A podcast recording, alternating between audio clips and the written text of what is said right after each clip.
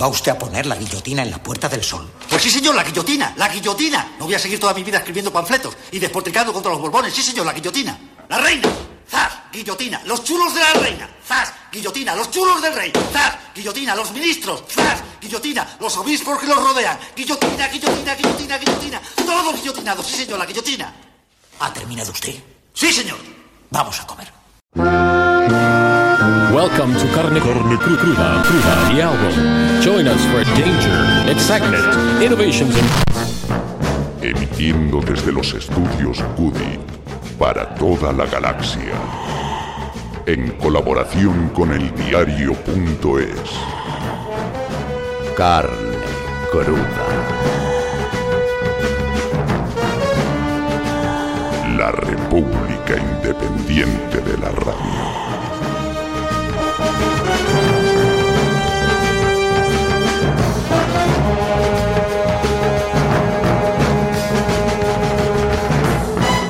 El presidente valenciano Chimo Puig ha adelantado inesperadamente las elecciones autonómicas para hacerlas coincidir con las generales. ¡Extra, extra! ¡Carne fresca! La llamada de actualidad. Noticias de última hora. Uno de los gobiernos progresistas menos convulsos y mejor avenidos se rompe por este adelanto electoral que ha pillado por sorpresa incluso a los socios en el gobierno del PSOE, a Compromís. M'interpel·la a mi com a valencià i com a president de la Generalitat a tancar el cercle d'esta història, d'esta etapa de la història, pel reconeixement de la nostra autonomia com a autonomia històrica i obrir una nova etapa pel nostre autogovern.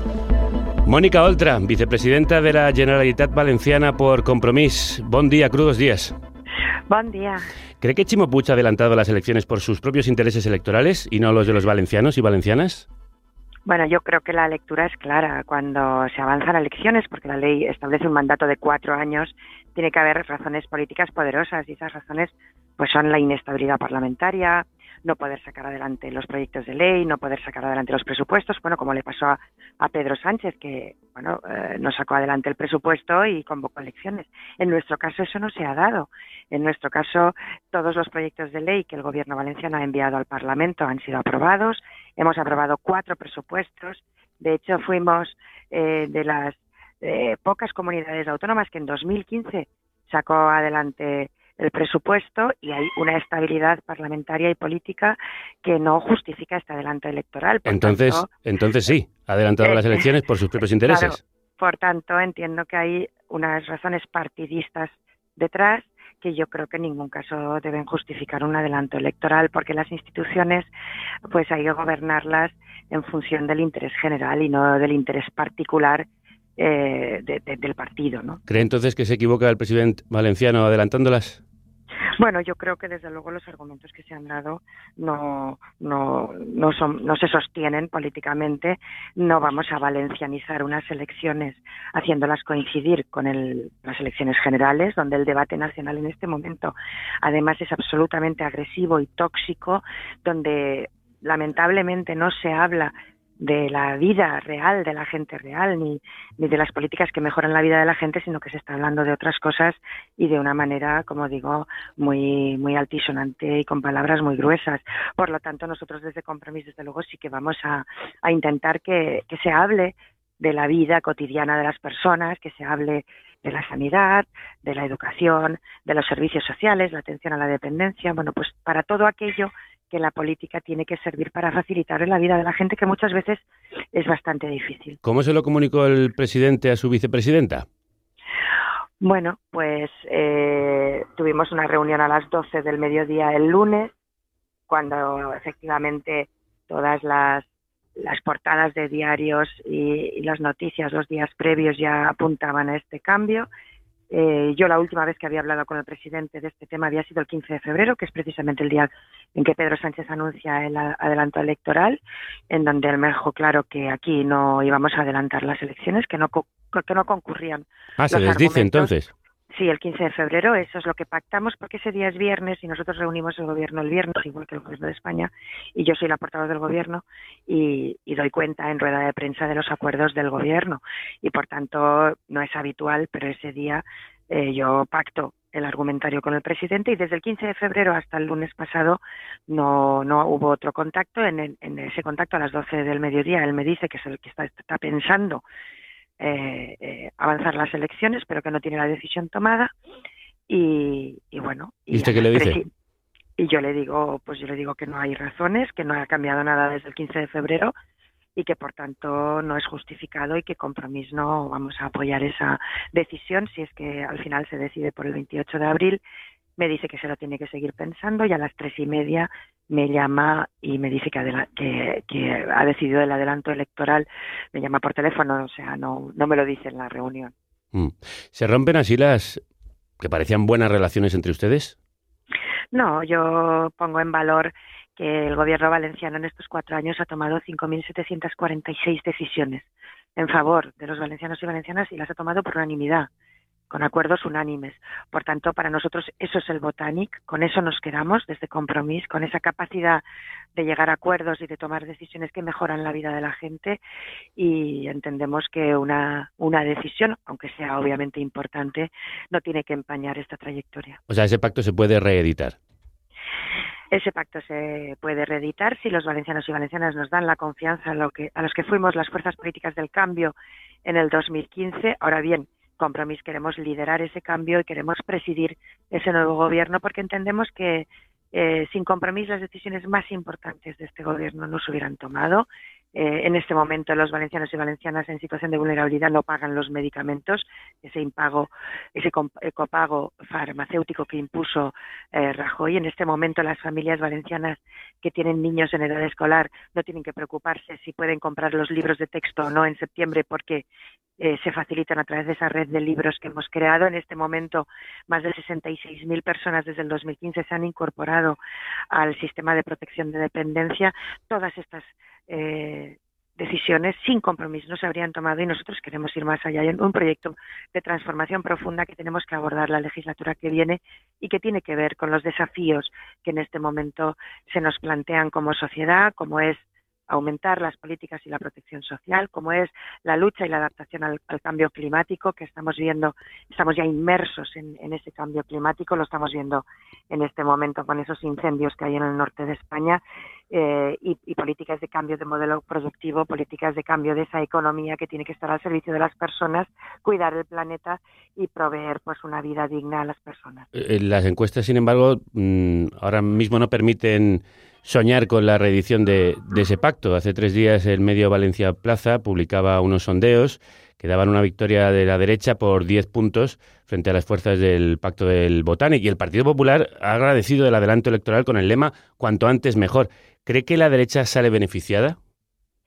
Bueno, yo creo que las derechas no van a salir beneficiadas y que las políticas que hemos hecho estos cuatro años, que los ciudadanos y ciudadanas en la comunidad valenciana conocen muy bien, eh, van a ser eh, la barrera que va a impedir que la corrupción vuelva a las instituciones. Aquí teníamos un gobierno que instaló la corrupción, el despilfarro y la mala gestión en todas las instituciones en las que gobernó. Los valencianos y valencianas se acuerdan muy bien de cómo nos robaban mientras con, la, otra mano, con una mano nos robaban y con la otra recortaban los derechos sociales, laborales, civiles, y, eso está muy presente porque todavía hoy en día salen los juicios pues de esos mm, de, esas tramas de la vergüenza como Gürtel como sí pero sin embargo ya le digo que los sondeos empiezan a dar un tripartito de derecha es más poderoso que el tripartito que puede haber por la izquierda de PSOE Compromís y Podemos que es quien cae.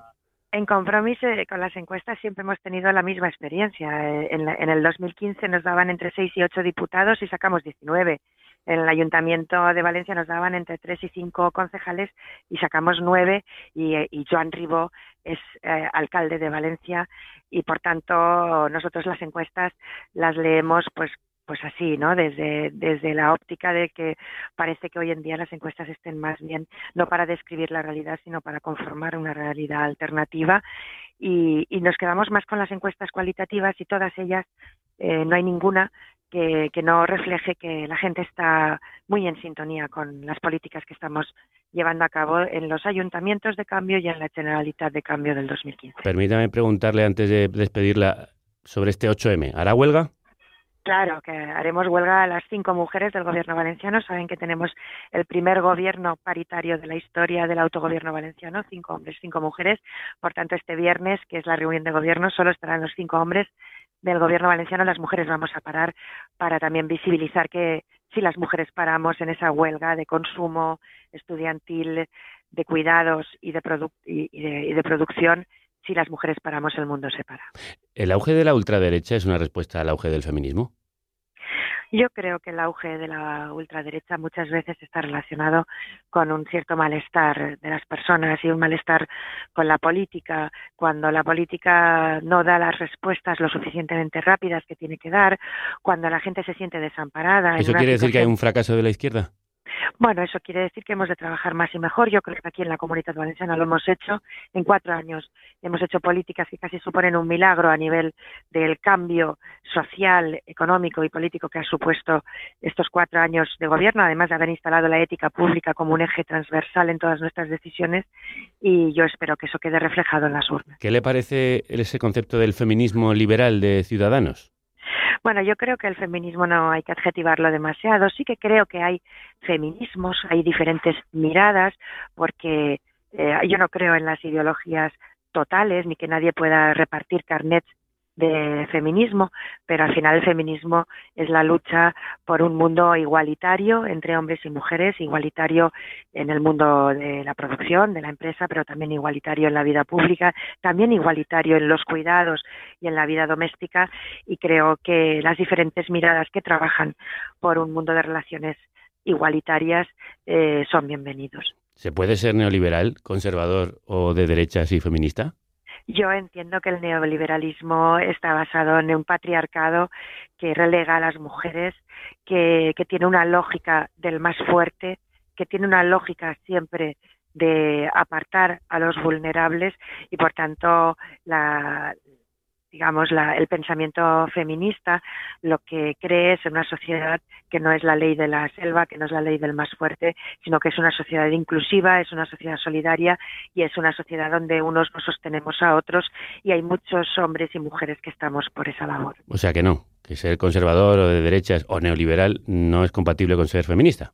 Yo creo que defender en este momento las estructuras neoliberales eh, pues no casa demasiado con un, con un mundo feminista que no solo cuida de las relaciones igualitarias, sino que también cuida de la madre tierra y por tanto cuida de, de, nuestro entorno, que cuida de los niños, que cuida de las personas mayores, que cuida de las personas vulnerables y, y eso el neoliberalismo tal como está concebido en este momento, creo que es incompatible con un mundo igualitario. Mónica Oltra, vicepresidenta de la Generalitat Valenciana, muchas gracias. Moltíssimes gràcies. Que tengáis un buen día. Igualmente. Una mujer con power, negra, caribeña, migrante. Pone banda sonora a este programa sobre la revolución de las mujeres y la huelga feminista de este 8 de marzo.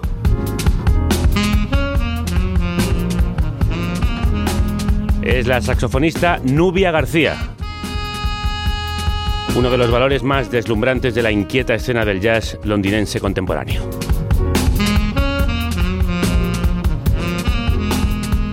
Esta barbaridad que está sonando, pujante e intensa, es de su última grabación del año pasado, a la que da título este tema, When We Are, cuando somos.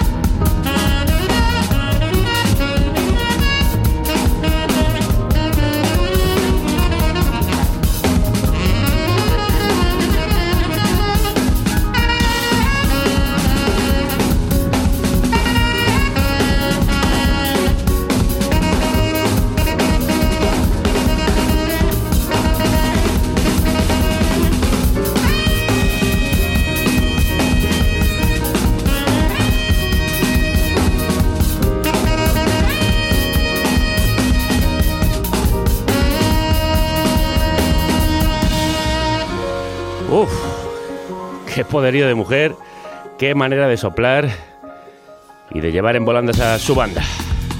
Crudos días, bienvenidas y bienvenidos a la carnicería sonora de la República Independiente de la Radio que emite en colaboración con la revista Yorokobu y el diario.es, gracias a los oyentes que producís el primer programa financiado por su audiencia.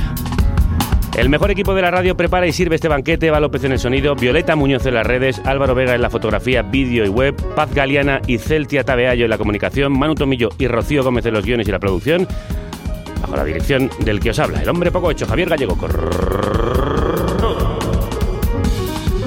Pues ya la estáis escuchando. Líder de su propia banda, compositora y saxofonista tenor Nubia García abre este programa dedicado al 8M con este When We Are, cuando somos. Pues cuando las mujeres son multitud, organizan huelgas como la de mañana, la segunda huelga feminista y de consumo.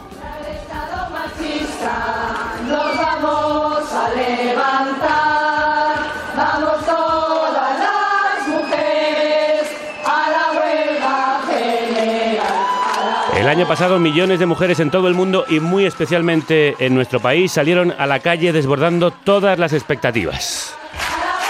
Un año después el feminismo sigue ganando terreno en el discurso social, pero no hay avances visibles en igualdad ni cambios políticos evidentes, más bien al contrario.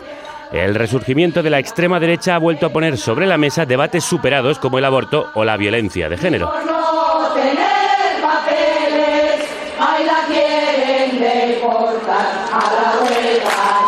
Por eso, el feminismo llama a la huelga y contraataca ante la amenaza del fantasma del fascismo que recorre Europa.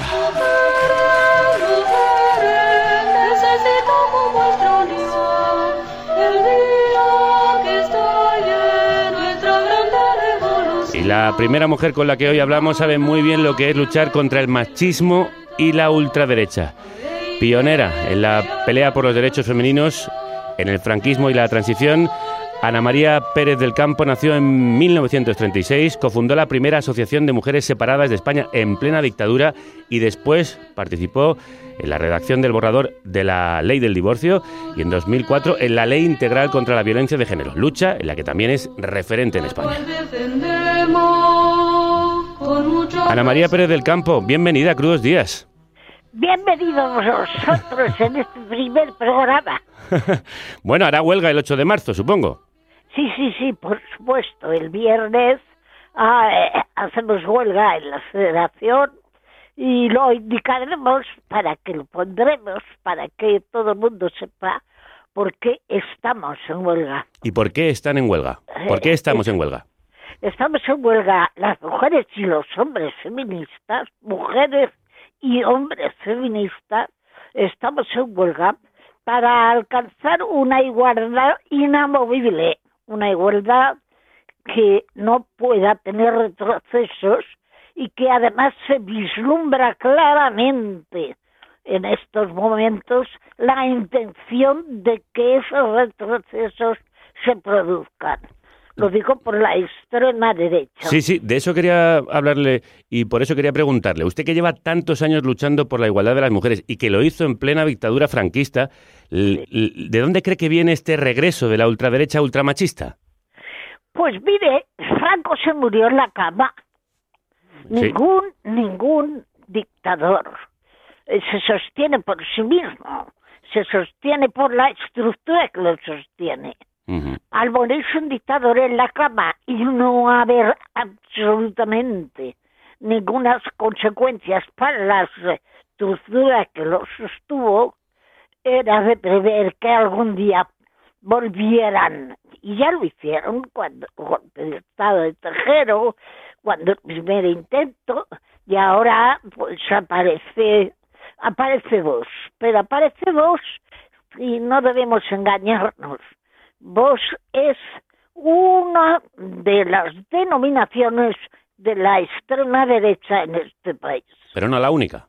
No, no la única, porque todo aquel que va de la mano con la extrema derecha y que se comporta acordándose del aborto para retrotraernos a tiempos eh, ya superados, no se le puede decir que sea derecha. Se le tiene que decir que es extrema derecha. Todos aquellos, eh, eh, tenemos en Sevilla, ahora en Andalucía, eh, gobernando a quienes no han ganado las elecciones, pero sí, desde luego, han conseguido un tripartito de extrema derecha mm, mm, do- mandando y dominando la situación de Andalucía. Algo que, por supuesto, quieren trasladar al resto del país. Yo eh, no puedo decir que la extrema derecha sea solo Vox. Es Vox y quien la acompaña. Claro, pero curiosamente quienes le acompañan después quieren tener un discurso feminista. Sí, no, no, eh, es que mire, es- el arte de mentir a la extrema derecha se le da muy bien. ¿eh? Y no se trata de lo que se dice, sino de lo que se hace. ¿eh?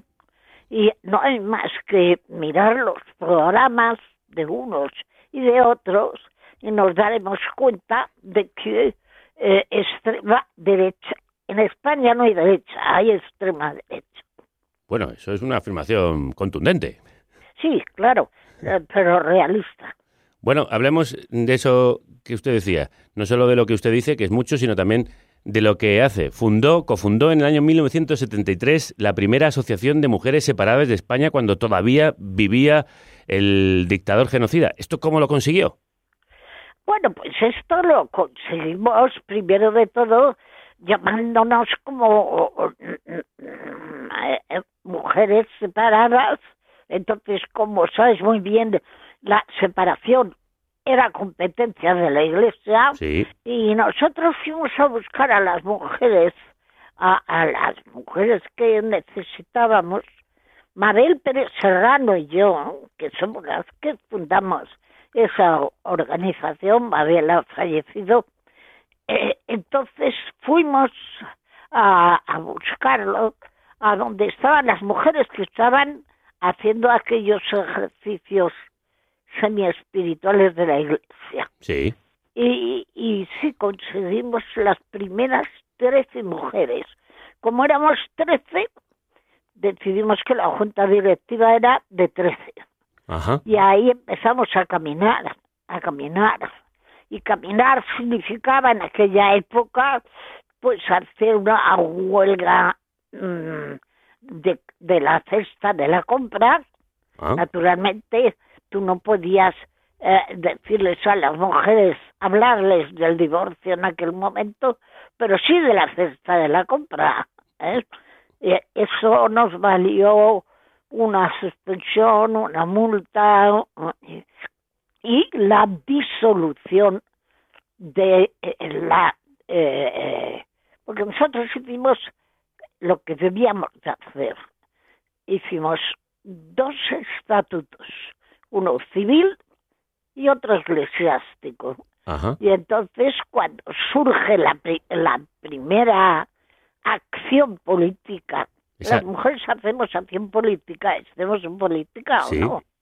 Bueno, ah, la primera acción política de la cesta de la compra, pues eh, se dividen. Y las eh, católicas montan su asociación por su lado y nosotras nos quedamos con las que teníamos que hacer, para eso lo habíamos creado, Claro. el activismo del cambio, el activismo para cambiar. ¿Qué suponía en aquella época eh, posicionarse de esa manera tan clara por las mujeres separadas? Con un estigma tan fuerte contra el divorcio. Bueno, eh, eh, suponía, yo tuve a la policía en mi casa buscándome, lo que pasa que no estaba. Tuve que echar mano de Gregorio Peces Barba para que nos a- ayudara en aquellos momentos eh, de que lo- el problema era que te detuvieran. Porque en aquellos momentos todavía cuando detenían a la gente, Sí. pues eso, se podía encontrar con que dentro de, por eso yo le tengo tanto manía al edificio de la Comunidad de Madrid, que te llevaran a la Dirección General de Seguridad, que estaba ahí, ¿eh? y que te sometieran a un interrogatorio un tanto brusco. Y digo brusco para no emplear... Sí, eh, por decirlo suavemente. Exactamente. Entonces, sí, no- nos libramos aquella vez, pero nosotros fuimos a recoger firmas, recogimos firmas y empezamos a hacer, bueno, la verdad, cuando decían la derecha, esta derecha, esta extrema derecha española, cuando decía el divorcio destruye la familia, Sí. nosotros decíamos el divorcio certifica la destrucción de la familia. Un divorcio no puede destruir la familia. No. Lo que destruye la familia se destruye. Y la solución que se busca por parte de quienes la busquen es el divorcio. Sí, además usted lo sabe bien eh, por experiencia propia. Se fue de casa con dos hijos y embarazada de un tercero porque sufría maltrato físico y psicológico eh, y aún así tardó nueve años en poder separarse de su marido. Bueno, eh, eh, yo me marché porque exigía que la, la, la relación de, de del matrimonio fuera una relación de iguales y fuera una relación en el que naturalmente eso creaba conflictos serios, ¿no? No estaba dispuesta a, a aguantar, eh, que es lo que nos han dicho las mujeres, ¿no? Claro. que aguántale, si en el fondo no es malo. Bueno, en el fondo no es malo. Te pega pero te quiere. Sí, no. Entonces, eh, eh, naturalmente presenté ante los tribunales eclesiásticos porque no podía hacer otra cosa. Mi demanda de separación.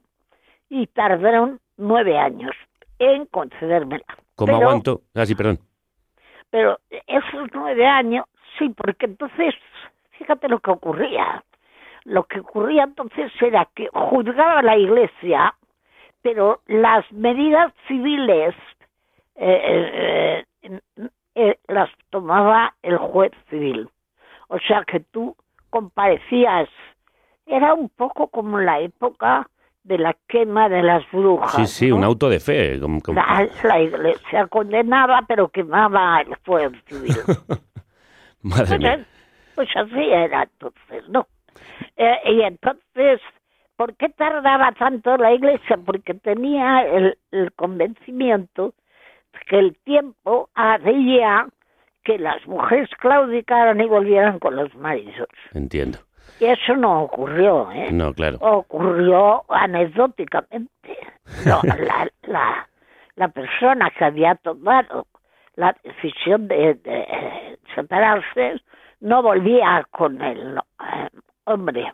Ustedes hicieron mucha pedagogía de la que afortunadamente nos estamos beneficiando, pero aún queda mucho recorrido por andar. Em, Su primer libro fue Maltrato a la mujer, una cuestión incomprendida. ¿Seguimos sin comprenderla? Pues yo creo que sí, porque ¿por qué seguimos sin comprenderla? Yo me voy sencillamente a la justicia y lo que ha ocurrido con la manada en Navarra Está claramente demostrando que seguimos sin comprenderla y que además cuando hay eh, tribunales que confunden el abuso, que confunden la, la violación con el abuso, lo que ocurre es que proliferan y ahora tenemos tres manadas, no tenemos una, tenemos tres manadas. ¿eh? Han copiado el nombre Claro. y, y han comparecido y han hecho exactamente lo mismo o muy, muy Sí. parecido. Ana María, ¿y qué es lo que no comprendemos? ¿Qué es lo que nos falta eh, mirar de otra manera? Mira, hay que ser mm, sobre todo honesta en las definiciones. Yo que estoy muy, muy contenta porque cada vez tenemos más hombres que son feministas y que además lo dicen. No solo hombres por la igualdad, hombres que conoces que son feministas. Que para ser feminista solo hay que pensar y rebatir lo que dice la extrema derecha. El feminismo, el feminismo no es ni mucho menos lo mismo que el machismo.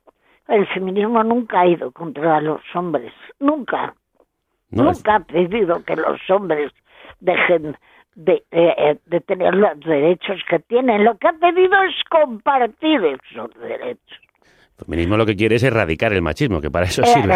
eh, erradicar el machismo y compartir el poder. Efectivamente. En- tengo que dejarla, pero quiero hacer una última pregunta. ¿Qué le diría usted a una joven feminista, alguien que se está formando en el feminismo como, como hizo usted hace muchísimos años, ahora, en 2019?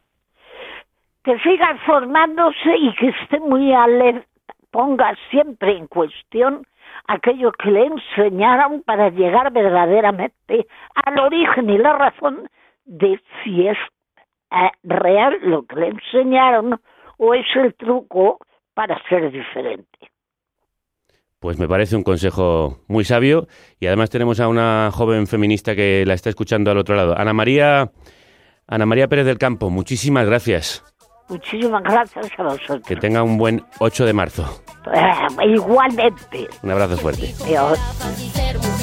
Desde pequeñita me hicieron creer que era bonita y si no lo era, entonces ya nadie me iba a querer. Si era redonda era por glotona, si hablaba mucho era por chismosa. Si no estaba orando, estaba pecando y la Virgen María me estaba juzgando. Que cuando creciera me iba a casar y que cuidara mucho mi virginidad. Que en vez de fumar y tomar aprendiera a limpiar bien la casa y también cocinar. Nada Pues mientras escuchamos el Siempre Vivas de Rebeca Lane, esperamos que haya escuchado el consejo de Ana María, la joven feminista que ahora nos escucha. Tiene 13 años y es representante de igualdad en su instituto. Elsa, crudos días, ¿cómo estás? Hola, ¿Has escuchado lo que te decía Ana María? he escuchado que siga aprendiendo y que eso, que siga aprendiendo. Y que cuestiones todo lo que te enseñan, porque siempre hay que tener un espíritu crítico.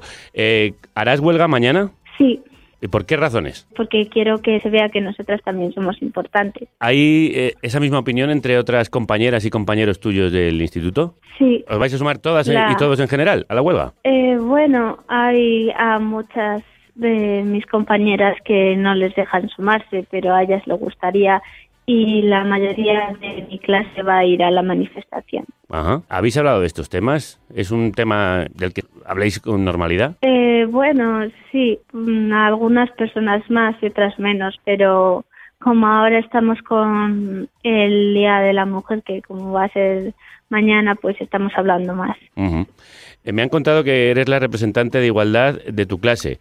¿Cuál es tu tarea? ¿Qué es lo que tienes que hacer? Bueno, por ahora no mucho, porque se hizo hace poco y estamos yendo a reuniones, organizamos, por ejemplo, para hacer entrevistas, este 8 de marzo vamos a hacer carteles, vamos a dar un discurso y ese tipo de cosas. ¿De qué cosas soléis hablar? ¿Qué temas debatís? No nos reunimos mucho, pero solemos de cómo creemos que está ahora, si creemos que hay igualdad, si mm, eh, cómo podríamos mejorar esto y todo y eh, por ejemplo en nuestra edad que vemos que es más machista Vale, pues cuéntame, ¿qué es lo que ves tú en, en tu edad? ¿Crees que sois iguales, chicos y chicas? sí creo que somos iguales pero no nos tratan igual ¿En qué lo notas? Eh, bueno, en los estudios, por ejemplo, a las chicas siempre nos llaman señoritas y, y a los chicos señores. ¿no? Y, a, por ejemplo, bueno, pues en el vocabulario mucho. ¿Y también los chicos tú notas que se comportan con vosotros de forma machista, tus compañeros? Algunos, otros no. Otros piensan que somos iguales y nos tratan igual y otros piensan que somos inferiores. ¿En serio? Sí, por ejemplo, yo tengo dos compañeros en clase que este año ya no tanto, pero antes eran bastante machistas, decían muchas cosas. ¿Cómo qué? Pues que las chicas no estábamos hechas para el deporte, que les dejásemos a ellos, que a nosotras teníamos que ir de rosa y tener hijos y cosas así. ¿Y estáis empezando a convencerles de que sois iguales y que vuestros derechos son los mismos que los suyos? Pues el año pasado que lo decían más una amiga y yo, que ella es bastante feminista, pues nos rebelábamos contra ellos y se lo decíamos. Y este año, como no lo, como ya han parado un poco, pues seguimos diciéndoselo, pero bueno. Igual se están empezando a convencer, o por lo menos están empezando a reflexionar. No te retires, Elsa. Que también nos está escuchando tu profesora, Eva, a la que queremos saludar.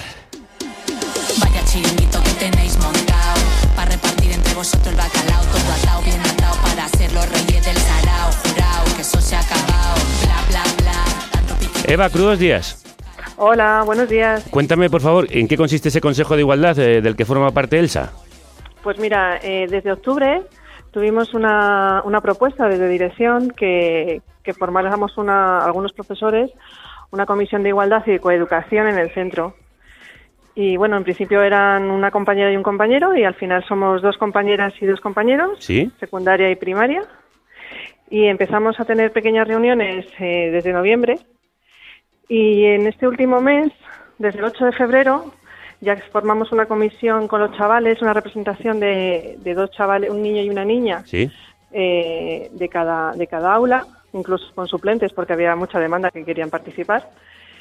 Y desde el 8 de febrero nos estamos reuniendo semanalmente con ellos y con ellas para, para hacer acciones en el colegio, darles información, pedirles sus opiniones. Ah, ¿Y qué tal? ¿Y ¿Cómo está funcionando? Pues eh, estamos alucinando. Porque primero que les hacemos que vengan en su tiempo de recreo. Y la, porque es la única opción que tenemos que juntar a primaria y secundaria. Con lo cual ellos y ellas están eh, perdiendo ese tiempo de, de su ocio. Y, y luego una participación y con una. y luego quieren. O sea, es casi una necesidad contárselo al resto de sus, de sus compañeros y compañeras del aula, eh, a sus familias. eh, incluso se llevan cosas a casa para, para hacer y, luego nos las traen como propuestas. O sea que la respuesta de- del alumnado es maravillosa. ¿Es un debate que está en las aulas, está entre los chicos y las chicas? Sí, sobre todo en secundaria. En secundaria ese debate, porque eh, aparecen mucho las relaciones así más eh, de pareja y tal.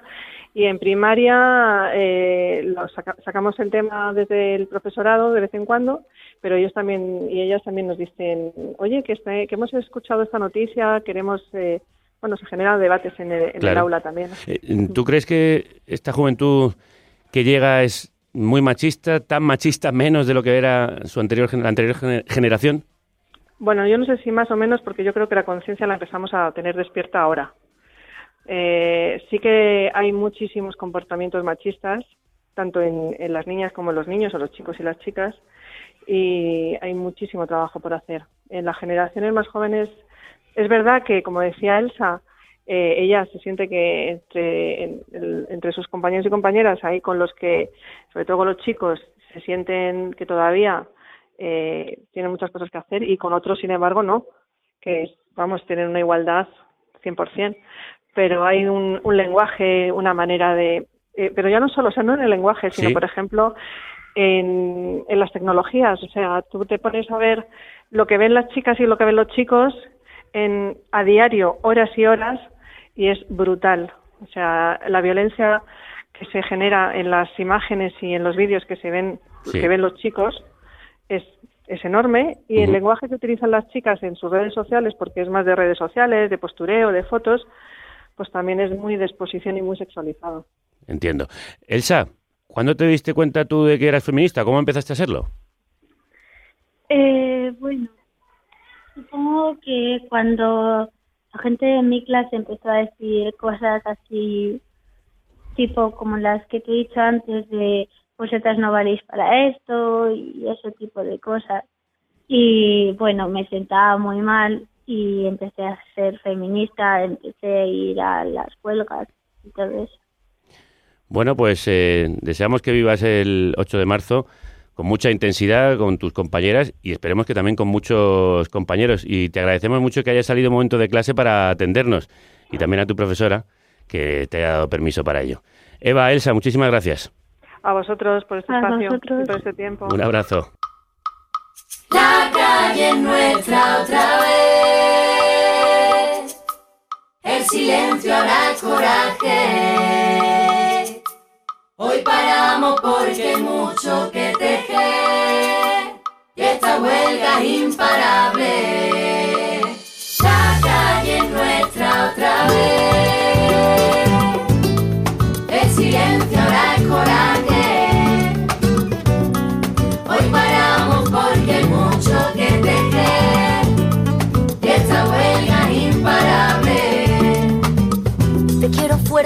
te quiero dueña, te quiero viva y te quiero entera, te quiero historia, palabra nueva, te quiero frágil cuando así sea, me quiero calle y me quiero escuela, quiero agarrar las manos de mis compañeras, quiero un futuro de sangre nueva, que nunca olvide la lucha de sus ancestros. que son marea, cuerpos que son raíces. Cuerpos que son marea y que van a inundar las calles este 8 de marzo en esta huelga feminista y de consumo de la que hoy estamos hablando con muchas mujeres de muchas edades, con muchas experiencias distintas. Una de ellas es nuestra compañera querida Isabel Cadenas, escritora, documentalista, narradora de historias de audio como la que tuvimos el honor de presentar aquí en Navidad, eh, Inmigrantes Invisibles, que hoy mm, viene como parte de la Comisión 8M. Isabel, crudos días. Crudos días, gracias por invitarnos. No, eh, necesitamos además saber por qué hay que volver a salir casi más que el año pasado. Bueno, no sé si más que el año pasado, pero hay que volver a salir. También nosotras eh, creemos que el año pasado cambiaron muchas cosas. Me ha gustado mucho escuchar a Ana María Pérez del Campo, porque ella hablaba de este ponerlo todo en cuestión. Eso es el feminismo y yo creo que eso es lo que pasó el año pasado. El año pasado, por supuesto, no fue un champiñón, algo que salió de la nada, ¿no? El movimiento feminista lleva años y décadas eh, luchando por, bueno, por conseguir muchísimas cosas que ya estamos consiguiendo. Y el año pasado yo creo que hubo un cambio de conciencia, pero que no ha habido todavía suficientes cambios materiales. Por eso hay que volver a hacer huelga. De eso hemos hablado, que el discurso sigue avanzando y ganando terreno, pero no las medidas, no los cambios políticos necesarios. Mm. Sí, totalmente. Por eso hacemos, no solamente son cambios políticos, también cambios en la sociedad. Eh, es muy fácil prometer eh, leyes, es más difícil aplicarlas, por lo que parece, y sobre todo leyes que realmente tiren del hilo y lleguen a los programas reales que tenemos las mujeres. ¿Cuál es el debate que está habiendo este año en la comisión y entre el feminismo en sus distintas corrientes? Ay, hay tantos debates. El feminismo es el debate, ¿no? El feminismo es saber debatir y el otro día decía una amiga que ella, eh, el feminismo le dio las herramientas para... Eh, ¿Cómo era? Está en, está en este libro que tienes aquí. Bueno, del que vamos a hablar ahora con varias de las autoras. Eh, para resolver los problemas que le daba el feminismo. Y es muy interesante Ah. eso, ¿no? O sea, yo como feminista lo que hago es no evadir ningún debate, saber que todos los, de- los debates son parte de la lucha feminista. Y uno de los debates fundamentales ahora es cómo contraatacar contra la ultraderecha y el intento de retroceso de los derechos conseguidos por la mujer durante décadas de lucha de mujeres como Ana María. Sí, aquí hay mm, dos cosas que nos gusta decir desde la comisión. Una, eh, bueno, que nos están poniendo como mucha responsabilidad, así, no a la comisión, sino a las feministas, ¿no? Te En tenéis que acabar con ellos. Claro, sois la esperanza. Hombre, somos la esperanza porque seguimos en la calle, ¿no? Las pensionistas, el movimiento de vivienda y el feminismo, que somos los movimientos, yo creo que más fuertes en este momento, somos la esperanza porque no, no nos hemos ido a nuestras casas. Entonces, yo creo que por eso hemos sabido tejer eh, una alternativa. Y yo quiero decir, que también en nombre de la comisión, nosotras no nos planteamos que somos quienes vamos a salvar al mundo de la extrema derecha. Ojalá pudiéramos, la verdad. Eh, Bueno, yo creo que tenéis bastante fuerza, ¿eh? Pero- Si os empeñáis y ahí nosotros detrás estamos la aguantando. del feminismo es que propone una alternativa. Y es una alternativa que estaba ahí antes de que la extrema derecha llegara y que está ahí desde hace muchos, muchos años, y diría que siglos, que es una alternativa de poner en el centro las necesidades humanas y la vida, y la vida de las mujeres, en lugar del beneficio económico. Eso es la alternativa del feminismo y es que es verdad, traemos un mundo nuevo. Sí, un mundo nuevo que le está costando asumir el cambio. Sí, bueno, pero ahí estamos, sabemos que las luchas no son, no son cortas. Sí, de hecho se producen eso, cambios también en las actitudes. Sorprendió la presencia de figuras mediáticas el año pasado como eh, Ana Rosa Quintana, que este año dice que hará huelga trabajando. ¿Esto cómo lo veis? ¿O cómo Bueno, lo ves? Eh, hay muchas maneras de hacer huelga. La huelga feminista es una huelga en cuatro ejes. Eh, yo creo que más interesante que preguntarse lo que va a hacer Ana Rosa Quintana es pensar qué le hizo Ana Rosa Quintana parar el año pasado, que fue toda una corriente de mujeres eh, que, en- que en su trabajo y que en España decidimos parar y que fue una corriente por abajo que llegó hasta las mujeres que no querían parar y que tuvieron que parar. Yo creo que es totalmente legítimo que haya mujeres que no quieran parar, no solamente en lo laboral, sino en los cuidados, sino en el consumo, sino en lo Y lo educativo. hay. Mujeres que no pueden parar. Y luego hay mujeres que no pueden parar y vamos a hablar, de hecho, después. Sí, vamos a hablar ahora mismo de eso, pero antes cuéntame esos cuatro ejes de la, de la huelga y vamos con las otras integrantes de esta mesa. Pues la huelga tiene cuatro, cuatro tipos. Hay cuatro ejes eh, argumentales que están en nuestro argumentario, que son cuidados, eh, perdón, que son violencias, cuerpos, fronteras y economía. Y los cuatro tipos de huelga son la huelga educativa, la huelga de consumo, la huelga laboral y la huelga de cuidados. Sabiendo que la huelga laboral no es solo una huelga laboral en el ámbito remunerado, sino que es una huelga del trabajo entendido de manera amplia. La mujer que no puede hacer esa huelga porque tiene eso, presiones o una situación familiar eh, delicada, precaria, ¿cómo puede sumarse a esa huelga? ¿Qué otras maneras tiene de hacerlo? Yo creo que el año pasado pasó una cosa importante y es que todas las mujeres tuvimos que preguntarnos, uno, si queríamos hacer huelga y dos, si podíamos hacer huelga. En ese sentido, la huelga como herramienta de diagnóstico es súper poderosa. Y hay que recordar que la huelga, otra vez, no es solo algo laboral, que una puede eh, faltar al... que ojalá que todas pudiéramos hacer huelga laboral. Hay mujeres que no pueden faltar, la precariedad es más fuerte en las mujeres. Tenemos leyes como las trabajadoras domésticas, por ejemplo, que no están reconocidas en el régimen general, que no pueden hacer huelga. Y por eso hay otras iniciativas como, por ejemplo, colgar delantales, como, por ejemplo, hablar de la huelga, como, por ejemplo, hacer una huelga de cuidados, que es una huelga súper revolucionaria. Gracias por dejarme el balón para rematar la puerta. Vamos a centrarnos en los cuidados, algo de lo que sabe mucho el colectivo Territorio Doméstico. Lo que pasó es que muchas mujeres entendimos que estábamos cuidando porque otras habían salido al ámbito público a trabajar y los hombres no se habían hecho cargo de esa responsabilidad. Así que unas mujeres que habíamos llegado para realizar nuestros sueños estábamos haciendo ese trabajo. Y ya que lo estábamos haciendo, pues lo que vimos muchas compañeras es lo que dice Silvia Federici. Las sartenes y las ollas hay que hacerlas políticas. Algo importante y nada valorado. Querían brazos, llegamos personas, no me confundas con tu lavadora. Yo también soy una señora, tengo una vida, tengo una historia, tal vez parecida a la que tuvo tu abuela. Ella también cruzó una frontera. Quizás no tuvo tiempo para, ir a la escuela. Yo tengo una carrera y limpio tu bañera. Aunque te deje la cocina brillante, me haces de menos porque soy emigrante. En mi país se llaman de otra forma los objetos y yo no te cuestiono, yo no te etiqueto. Trátame bien, merezco tu respeto. No hay ningún gen que sea más perfecto. Bueno, la estáis escuchando cantar en disco y en directo. Es Rafaela Pimentel, forma parte de Territorio Doméstico, es empleada del hogar y activista y cantante. Bueno, este disco, cuéntanos primero, porque claro, no puedo dejar de preguntarte por el disco. Bueno, pues buenos días y nada, esto es un, es un disco que hemos hecho las trabajadoras de hogar para visibilizar la situación que tenemos muchas compañeras y bueno, es una de nuestras herramientas y, que forman parte de la de- del activismo que, que tenemos. Ahí mm, vamos contando historias, como dice, como dice esta, la historia de la, de la abuela, de la madre, de la trabajadora. Muchas historias que contar, algunas de ellas las cuenta en el retrato que hace dentro del libro, del que también queríamos hablaros. Aquí estamos, Puzzle de un momento feminista, publicado por ACAL y el Instituto 25M Democracia, al que tú dedicas el capítulo a hacer políticas, las ollas y las sartenes. ¿Cómo se hace política con ollas y sartenes?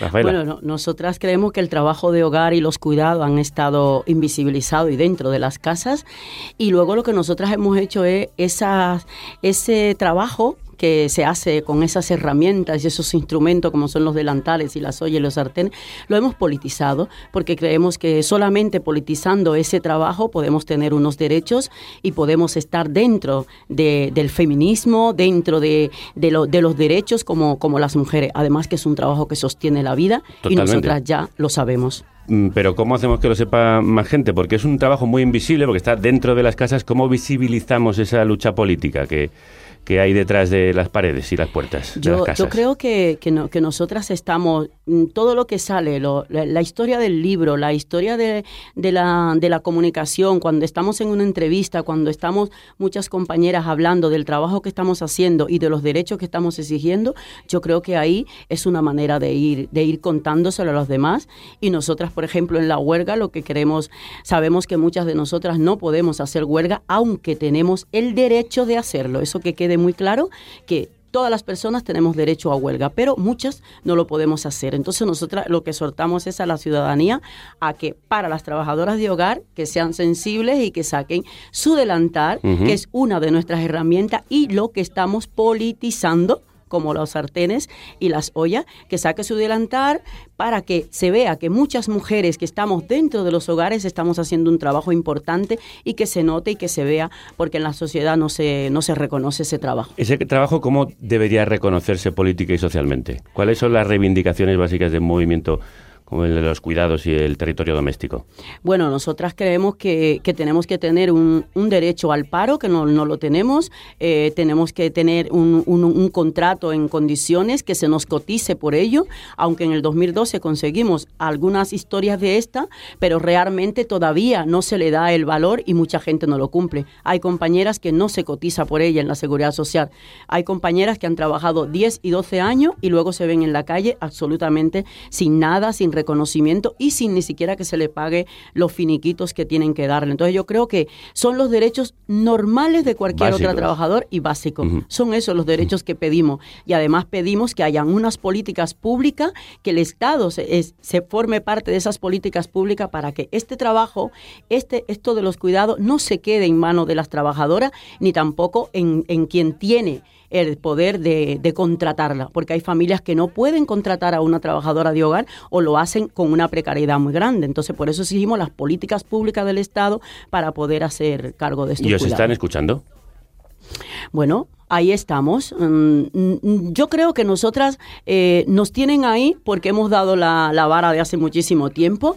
Como decía otra compañera antes, no hay unas, unas cuestiones concretas, pero nosotras creemos que esto son procesos que llevan esos tiempos, que es importante hacerlo porque nosotras ni soñábamos que el tema de los cuidados y del empleo de hogar se estuviera hablando, que a las trabajadoras de hogar se le diera voz para hablar de eso y aquí estamos. Yo creo que no no hay todavía algo concreto, pero nosotros estamos ahí y creemos que le vamos a arrancar esos derechos a quien tiene que, que darlos. Tú eres una luchadora incansable, creo que llevas desde los años 80 en República Dominicana luchando por los derechos de las mujeres trabajadoras. Eh, ¿Cuesta mucho organizar al trabajo doméstico para que se una eh, en una lucha colectiva? Es muy difícil, pero yo creo que muchas mujeres le hemos quitado horas al sueño, hemos robado tiempo para, para estar ahí y yo creo que eso es importante. Eh, es, es difícil, pero yo creo que las mujeres cada vez más, desde el ámbito donde estamos, en cualquier trabajo que estemos, nos estamos organizando porque creemos que hay una desigualdad hacia nosotras y yo creo que el feminismo está calando bastante en, en diferentes mujeres que, que estamos ahí. Es difícil, pero yo creo que somos tenaces y lo estamos logrando y, y a las compañeras sabemos que esos tiempos que roban de, de los sueños y de, y de estar eh, al- haciendo alguna historia, yo creo que lo, lo estamos logrando porque estamos ahí y vamos a seguir. Van a seguir también otras mujeres a las que intentan expulsar a los márgenes, pero que insisten en dejarse ver y tener una posición en el mundo. Cuando se reproduce el estereotipo de las mujeres marginales como mujeres a las que es necesario salvar, no se hace sino fortalecer la posición de subordinación de las mujeres en los márgenes. De esta forma se construye en el mejor de los casos una especie de carga del feminismo blanco basado en el paternalismo, como herramienta para liberar a las oprimidas morenas de sus opresores morenos.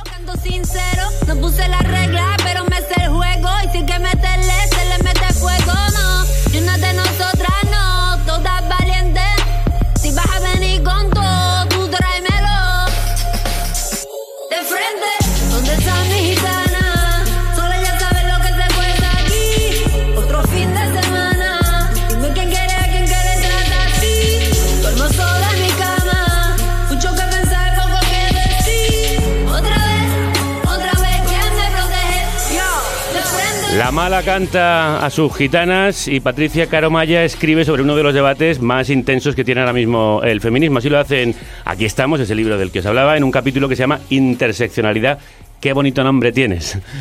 Bienvenida, crudos días. Buenos días, muchas gracias por la invitación. Nada, encantados. Además que queremos hablar de este tema que me parece que es uno de los debates ahora mismo más interesantes que hay en el feminismo, como te escuchábamos en las palabras que ha leído Rocío. ¿Qué es la interseccionalidad? Explícanoslo. Bueno, la interseccionalidad es un concepto para analizar las relaciones de poder eh, exactamente igual que el género, es tan antiguo como el género, es decir, mm, existe desde que existen los seres humanos. Eh, lo que pasa que ha tenido menos visibilidad porque sí que es verdad que existen relaciones de poder entre las razas, las etnias, como queramos llamarlo. Entonces siempre es algo que ha quedado más silenciado, ¿no? Pero básicamente la interseccionalidad es una, is- un tipo de discriminación en el que se juntan la raza, el género Ujú. y la clase social, aunque también hay otras, hay otras categorías de opresión como pueden ser, por ejemplo, la edad o la eh, identidad sexual, la orientación sexual, pero como mínimo tiene que estar la raza, el género y la clase social.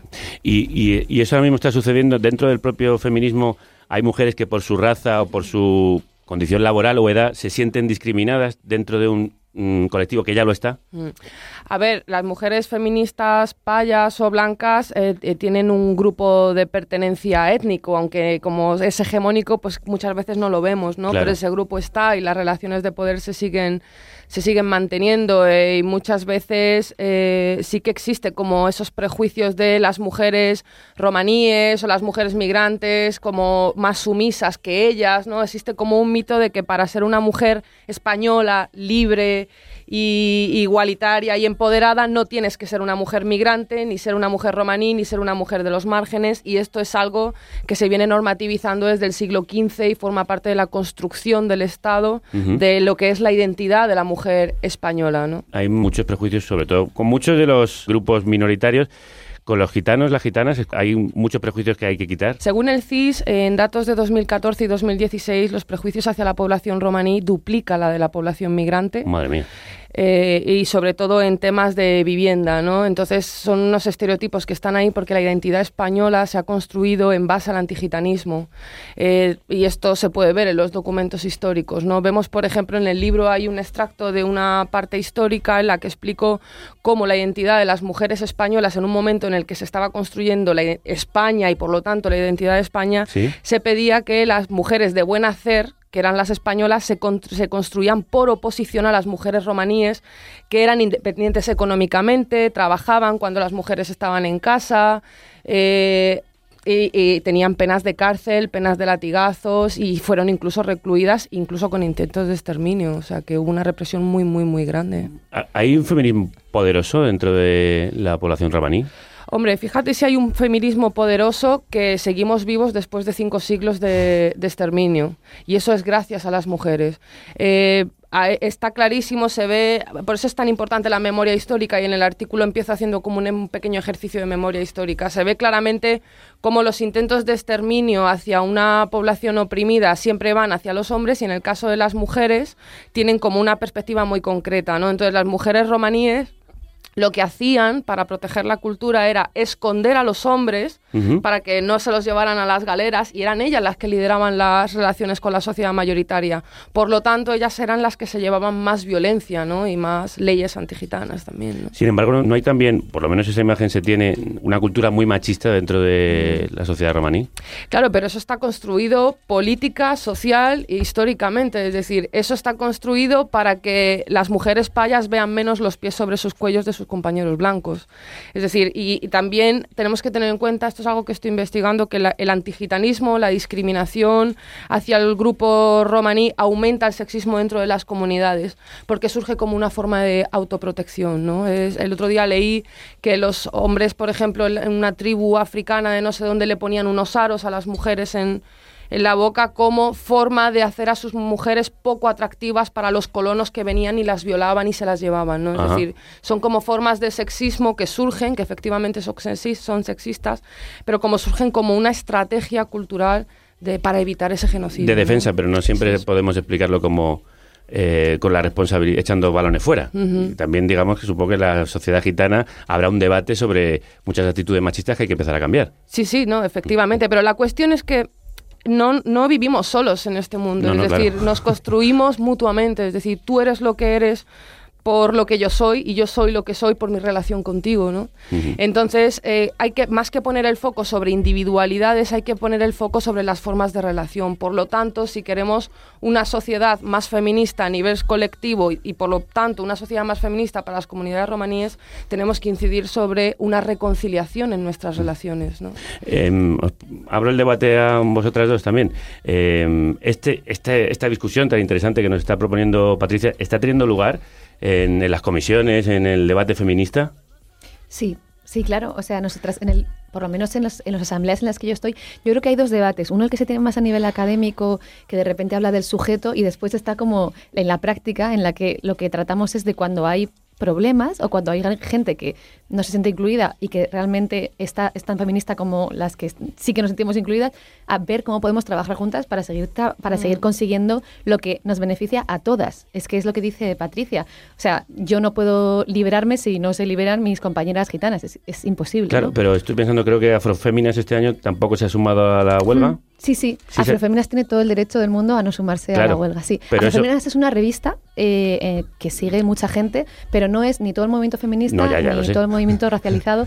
De hecho, dentro de la Comisión 8 de marzo hay un movimiento, hay una comisión de antirracismo e inmigración que es muy potente y que también es muy crítica con la comisión, lo cual es muy interesante ver cómo, eh, pues eso, es que el feminismo es no eludir ningún debate, debate, pero tenerlos todos, no imponer nada y tener todos los debates. Eso es lo que hacemos en la comisión y yo creo que lo que hacemos pues Mm. todas las feministas, ¿no? Sí, a mí lo que me parece interesante es establecer un diálogo en igualdad de condiciones. Entonces, en ese diálogo, pues las personas pueden tener diferentes op- opciones. De hecho, cuando tú vas a la huelga, ves, por ejemplo, a mujeres afro que van juntas o a mujeres romaníes que van separadas con sus amigas o juntas o van en algún bloque. Es decir, esa diversidad es lo interesante, ¿no? Es decir, que no sea todo tan Hoy hemos intentado que haya mucha diversidad, como os decía, tanto de razas como de orígenes, como de edades. Eh, ¿Querías decir algo, Rafaela? Sí, no, yo, yo, yo pienso que en, este Perdona, deba- que en este debate yo creo que lo más importante es que, que estamos ahí las que las que nos la- las que no a veces no, no- nos dicen que, que no estamos incluidas. A mí este debate me ha, me ha costado un montón estar ahí eh, en esa historia. Entonces yo creo que lo que dice Isabel, lo que dice la compañera, es plantearlo, pero yo creo que no dejar de, de estar juntas y de estar cuestionándonos, pero ahí no separándote y estando, aunque todo el mundo tiene derecho a, a estar o no, o Pero, no estar. pero tú como mujer negra los te has sentido alguna vez eh, discriminada por, por esa condición? Yo no, yo he estado, yo, porque yo he estado ahí. O sea, yo soy feminista y yo formo parte de ese movimiento feminista porque yo estoy en esos debates. Entonces, nosotras, por ejemplo, en mi colectivo nunca nos hemos sentido discriminadas porque nosotras hemos construido los, los documentos, lo- lo- los contenidos de todo lo que se habla en el feminismo porque estamos ahí y cuestionamos las historias, pero las estamos cuestionando ahí, dentro de ese espacio. Creo que vuestras voces son muy importantes para las mujeres más jóvenes que también se están formando en el feminismo. Con ellas también hemos querido hablar para completar esta mesa. Libres, diversas. Formo parte de la Asamblea Feminista de mi instituto, que bueno, somos eh, de Isabel la Católica, y lo de el grupo de Aduche Feminista no ha pasado mucho a la acción, seguimos manteniendo contacto y es un poco más como grupo de compartir información, contar, comentar algunas noticias, pero en cambio con la asamblea de las chicas de mi instituto pues sí que nos movemos más y a lo mejor sí que organizamos charlas, organizamos debates. En San Valentín pues hicimos unas dinámicas así muy interesantes y muy chulas sobre el amor romántico y bueno, todos, los tipos de relaciones. Y para el 8M también nos vamos a organizar y también pues vamos a organizar dinámicas a las que llamaremos a chicas de otros barrios tal. ¿Qué temas nos preocupan? Es que hay un montón, es que mm, eh, un poco el manifiesto que ha sacado la Comisión 8M de la huelga, que lo divide en la parte de violencia, nos preocupan obviamente los asesinatos, las violaciones, las agresiones, que es que eso sigue estando ahí. Y de eso a, a lo más sutil, ¿no? Bueno, los piropos callejeros, que es algo que nos quejamos muchísimo, eh, yo creo, las generaciones así más jovenzuelas y tal. En nuestros cuerpos, la sexualización, el tema de seguir los cánones, que bueno, que aunque existan cánones para hombres y mujeres, nos afectan mil veces más a nosotras, la economía, muchísimo mayor riesgo de pobreza, los trabajos de cuidados que siempre recaen sobre nosotras, no sé, pues que nos preocupan pues un montón de cosas, todo lo que nos afecta, que es mucho. El 8M me coincide con mi viaje de fin de curso, que estamos todo primero de bachillerato, estamos en Londres. Bueno, fue algo que mm, desde un primer momento a las chicas en general que decidimos ir al viaje nos puso un poco tristes o dijimos, jo, qué rabia irnos el 8M porque pues es un día que nos gusta mucho estar en Madrid, como que nos fastidió entre comillas estar fuera. Pero mm, también pensamos que bueno, que Londres es una ciudad súper cosmopolita, y aquí también existirá y existe un movimiento feminista. Y entonces también dijimos, pues, eh, la curiosidad de vivir el Día de la Mujer, bueno, el Día de las Mujeres, ver cómo está enfocado la lucha en diferentes partes del mundo. tuvieron palabras, las brujas degeneradas, diablas y malas. De la capucha reconozco su mirada, me acompaña, ya me escucha, a cambio Se llama Ángela, está en el instituto y le coincide el 8M con su viaje de fin de curso. Pero bueno, se suma igualmente a la huelga y ya veis que aunque es una mujer muy joven, está muy formada y tiene las cosas muy claras. Aquí sigo yo con Patricia, con Rafaela y con Isabel, a las que quiero preguntar para terminar, ¿creéis que todas las mujeres se sienten llamadas a esta huelga, se sienten incluidas? Yo creo que todavía queda trabajo por hacer. Es decir, decía Patricia Hill Collins que las mujeres que más vulneraciones de derechos se enfrentan son aquellas que más dificultades tienen para articularse en luchas públicas. Entonces queda todavía trabajo, recorrido, pero es que el feminismo es un proceso, no es un carné, ni es un- una etiqueta o un color de pelo, es un proceso que se tiene que ir adaptando y poco a poco ir desarrollándose. Pues hablando de etiquetas y carnets, ¿qué pensáis de la etiqueta feminismo liberal del carnet Ciudadanos? Me toca a mí, además, esta, qué suerte. Eh, bueno, yo quería ¿Te decir- pasas la pelota? Sí, sí, sí. A ver, no, yo quería decir lo primero, que estoy totalmente de acuerdo con Patricia. La huelga no es un objetivo, la huelga es una excusa, una herramienta para ir construyendo músculo feminista, para hacer un proceso en el que cada vez más mujeres tomemos conciencia y lo Y- y pongamos más hombres. todo en cuestión. Y más hombres, por supuesto. Sí, sí, sí. Para que todos nos cuestionemos los privilegios, todas nos cuestionemos los privilegios y sepamos cómo articular luchas que consigan poner la vida en el centro. Feminismo liberal, pues el feminismo liberal habla de, violencia y de desigualdad, pero bueno, ahí no es lo mismo la violencia y la desigualdad que sufre una mujer que está en un consejo de administración de una gran empresa que la violencia y la desigualdad que sufre una mujer pues que está indocumentada en, Madrid y que, no sé, pues trabaja en, en negro, ¿no? O que ni siquiera trabaja. No es lo mismo. Eh, nosotras convocamos una huelga con todas esas mujeres, con las mujeres que tienen miedo de ir a una manifestación porque quizá las detienen porque no tienen los papeles en regla, que quizá que incluso no pueden hacer huelga porque no les reconocen el derecho a la huelga, con todas esas mujeres, no para esas mujeres, sino con esas mujeres organizamos una huelga. Eso es el feminismo, el feminismo, que no, necesita, que no necesita etiquetas. Porque el feminismo al final es tirar de un hilo y cuando empiezas a tirar del hilo es imposible quedarte en un nivel. Es que al final llegas a un sistema que es el causante de, de las, dife- de las desigualdades y de esa violencia, ¿no? Rafaela, ¿y cómo tiramos de ese hilo para atraer a esas mujeres que aún no se sienten incluidas en la convocatoria? Mira, no- nosotras, por ejemplo, estamos haciendo un, un trabajo, todo el año estamos intentando llegar a muchas mujeres trabajadoras de hogar que muchas no saben el derecho que tienen cuando, cuando se, le- se les echa de un trabajo. Entonces pasamos todo el año en eso, intentando irnos a los parques, a las iglesias, a los centros de, de comerciales, a, ca- a- a- a juntarnos con esas mujeres que no llega muchas veces el mensaje. Entonces nosotras desde territorio doméstico hemos, lo hicimos el año pasado en Aravaca, lo estamos haciendo en ¿Y el qué, le- centro qué ahora. les decís? ¿Y qué, Pues, y qué os dicen? Porque también yo creo que ese diálogo es fundamental. es que nosotras vamos desde la, desde la, de- desde su propia eh, cotidianidad. Esas mujeres que nos encontramos en el todas tienen todo el tema de la ley de extranjería, todas tienen toda la situación de, de que no se cotiza por ella, o sea, el, todos los derechos que tiene que tener ese, es- ese trabajo. Entonces, nosotras nos encontramos con ellas y hablamos sobre esos derechos. Y muchas mujeres ahora están en el colectivo porque nos encontramos el año pasado con ellas en, en las paradas de autobuses, en la parada de tren, en las plazas cuando estaban con los niños, nos encontramos con ella desde ahí, hablamos con ella. Y desde esa cotidianidad de esa lucha es que muchas de ellas ahora conocen muchos sus derechos y a lo mejor no podrán ir a la, a, la, a la manifestación, pero es que todo el año no tienes que tener esa etiqueta de ser feminista. Hay, hay mujeres que sabemos qué es lo que queremos y, y- y lo estamos buscando. Patricia, ¿tú qué le dirías a esas mujeres que no se sienten incluidas? Bueno, nosotros, mira, pues justo ahora yo estoy en un proceso con unas mujeres romaníes que nunca han ido a la huelga, nunca han participado en nada feminista, pero están metidas en un proceso de gentrificación bastante duro, que son las mujeres que desahuciaron en Argumos a 11, Ah. y vamos a ir juntas a la huelga. Es decir, se trata de encontrar un, de, de articular eh, una, una, una opresión que tiene, una, que tiene un origen absolutamente patriarcal y hacer un trabajo de concienciación con ellas. Y vamos a ir juntas a la huelga y acompañar todo ese proceso también desde una lógica de participación que sea un poco más gitanizada, ¿no? que no sea tan, para ellas tan, tan, tan diferente. ¿no? Entonces, poquito a poco vamos participando. Bueno, nosotros hablaremos de Argumosa en un programa próximo que estamos preparando, ya lo hicimos brevemente el otro día, y estaremos también en la huelga a la que se suma todo el equipo de carne cruda. ¿Qué es lo que va a pasar mañana, Isabel Cadenas? Mañana va a pasar muchas cosas. Eh, vamos a tener bicipiquetes por la mañana, piquetes eh, con recorridos, evidentemente aún por descubrir. Eh, a las 12 lecturas de manifiesto en muchísimas plazas. Están todas las convocatorias en la página web hacia la huelgafeminista.org. Y eh, a las 2 de la tarde, muchos, muchos barrios, muchos pueblos han organizado picnics.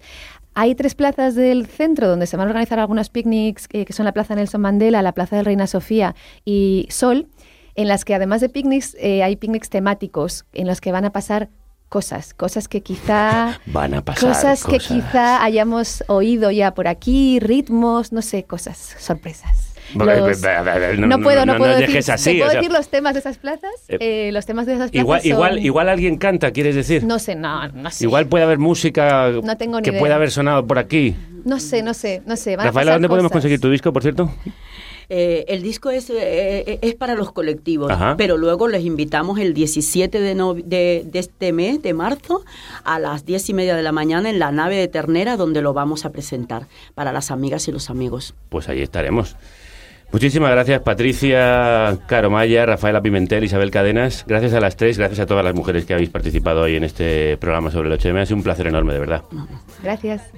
A la Dos huelga. Eso, a la huelga, a la huelga. Dos mujeres y comprometidas y feministas, eh, bueno, y una de ellas además romaní, son las protagonistas del programazo especial que tenemos la semana que viene en el teatro. ¿Te quedaste sin entradas para ver a James Rose? Y a Manuela Carmena. Con mi Carmela. ¿Y a Novedades Carmiña? Y el festín de carne cruda. Pues ya te vale, que no te vuelva a pasar. El mundo está lleno de mujeres. Ya tenemos cartel para marzo. Dos grandes mujeres. Cantan los valientes que llevan por bandera la verdad. Rosalén. Una de las voces más brillantes y comprometidas del panorama. En la piel de los demás. Y Alba Flores. No me puedo creer. Pues créetelo, viene la protagonista de las aclamadas Vis a Vis y La Casa de Papel. Pues nos vamos todos juntos. Una matina. Pues eso, que os vengáis todas y todos juntos a ver a estas dos mujerazas. El 13 de marzo a las 8 y media. Al Teatro Fígaro. Entradas ya a la venta. En carnecruda.es. La República Partisana de la Radio. Aquí nos falta una. Vamos con ella.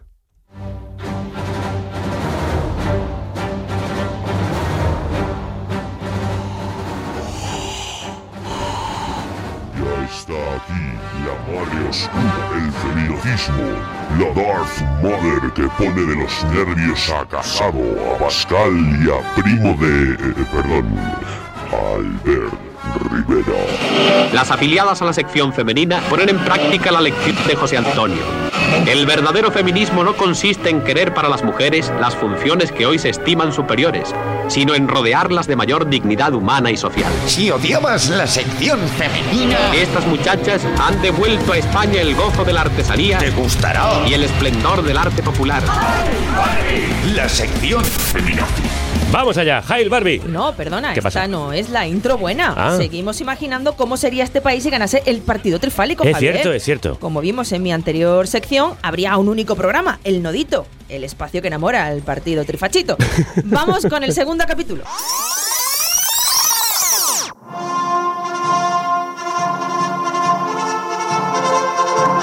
En el glorioso año de la reconquista de 2019, cautivo y desarmado el ejército rojo, recuperamos esta emisión clásica, amena y ejemplarizante para toda la familia. El Nodito, el programa que molesta a los ofendiditos. Buenos y santos días nos dé el Señor Todopoderoso. Queridos españoles de bien, prohombres de la patria, machos ibéricos todos, hoy vuelve a tu radio fascista una dama, una española de bien, una ciudadana de la España viva. Barbie de Calcuta. Buenos días, querida amiga. Buenos días, señorito Javier. Qué atrevida la veo hoy, amiguita, con el primer botón de la camisa nueva que tú bordaste en rojo ayer. Me hallará la muerte si me lleva. Mira, los pelos de punta de Yo también los tengo como carpias. Grandes versos para una España grande. Grande y una. Eso es, una, que no 51. ¿Qué vienes a contarnos hoy, mujer? ¿En qué andáis, las damitas? Estamos, como siempre, preparando los eventos que con tanta gracia y oportunidad lleváis a cabo luego los hombres. Ya, sí, estáis ya con los preparativos del 8M, ¿no? Fecha gloriosa. Sí, señorito Javier, para conmemorar el Día del Hombre y que no caiga en el olvido la humillación y el dolor que habéis pasado durante todas estas décadas por el auge de ese monstruo que fue el feminismo. No, no me hable, no me hable, que aún me duele, querida. Tengo tantas historias que han dejado en mí una huella indeleble.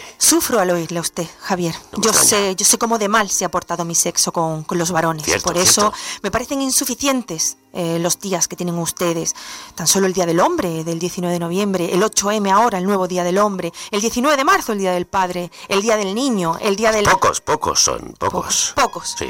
Nosotras no tenemos ninguno, nos lo quitasteis todos. Bueno, menos deberíais tener. Bueno. Estáis todas locas, cariño. ¿Feministas o no? Todas, señorito Javier. Son, son los estrógenos que nos, nos sacan de quicio. No, no se justifique. Son ustedes malvadas, maléficas. Tienen veneno. Perdone usted. No, no. Pero bueno, ¿en qué se basan esos preparativos para nuestro día, el Santísimo 8M? El limpiar las calles, señorito Javier, asistir a clases de las asociaciones de la mujer y la familia para instruirnos en lo que os hicimos y que nunca podemos dejar que vuelva a ocurrir. También cierto. en cocinar para todos, en lavaros la ropa y que reluzcáis ese día. Bueno, tampoco es para tanto. Lo dice usted como si fuera una gran empresa, señorita. No, para nada, para nada. Es nuestra labor como mujeres y la hacemos como hormiguitas silenciosas. Mujer y silenciosa en la misma frase. Bueno. Es usted una diablilla sutil. Qué, impru- qué imprudente he sido, Javier. A veces parece que no he aprendido nada de la historia, que... Aún recuerdo esos días aciagos. Usted seguro que también, amigo radioyente. Esos días en el que seres peludos que se autodenominaban mujeres te contestaban a los piropos enfadadas. ¿Se acuerdan de esos malos ratos? Y os llamaban machistas, por ¡Dios! Hacía tiempo que no escuchaba esa palabra. Gracias a Dios. Reinó la cordura. La que sí se sigue escuchando y más que debería escucharse es la de feminista. Al igual que la palabra nazi. Porque nunca deben olvidarse los holocaustos. Hay que aprender de ellos. Bueno, holocausto, holocausto, el feminismo... ¿Qué no está fue- diciendo, querida?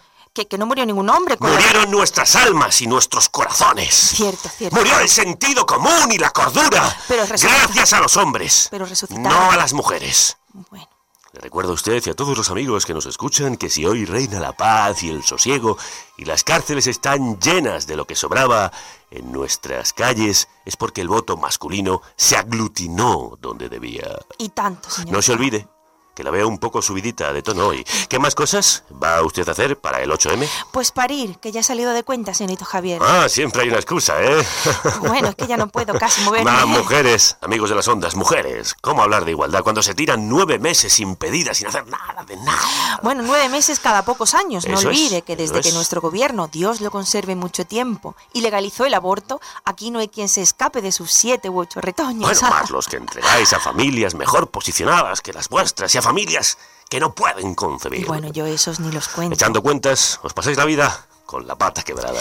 Bueno, yo trabajo hasta el último día en la casa, la crianza, los eventos de los hombres. Eso no es trabajar, querida mía. Parece que se ha tragado usted hoy una sufragista, señora. Uy, por favor, nada más lejos de mi intención. Esas eran otras buenas taradas, ¿eh? Voto para la mujer.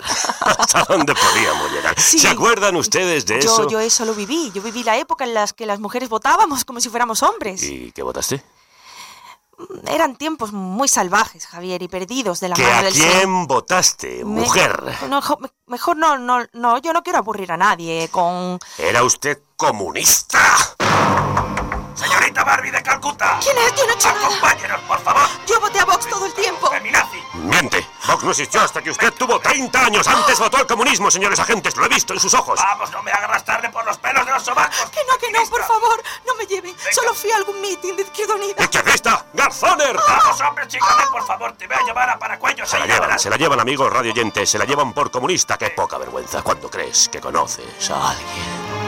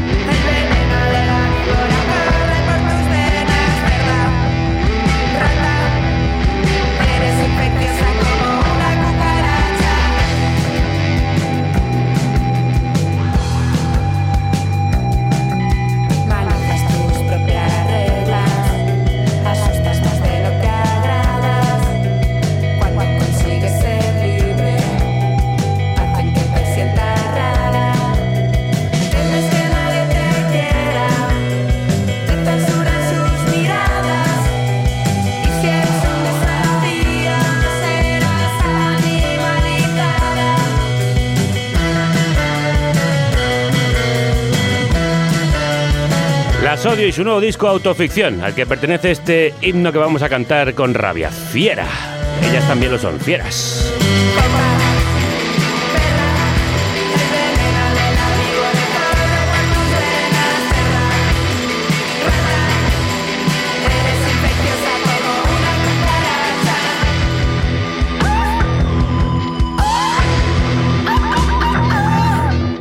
Nos vemos este 8M en las calles. Que la radio os acompañe.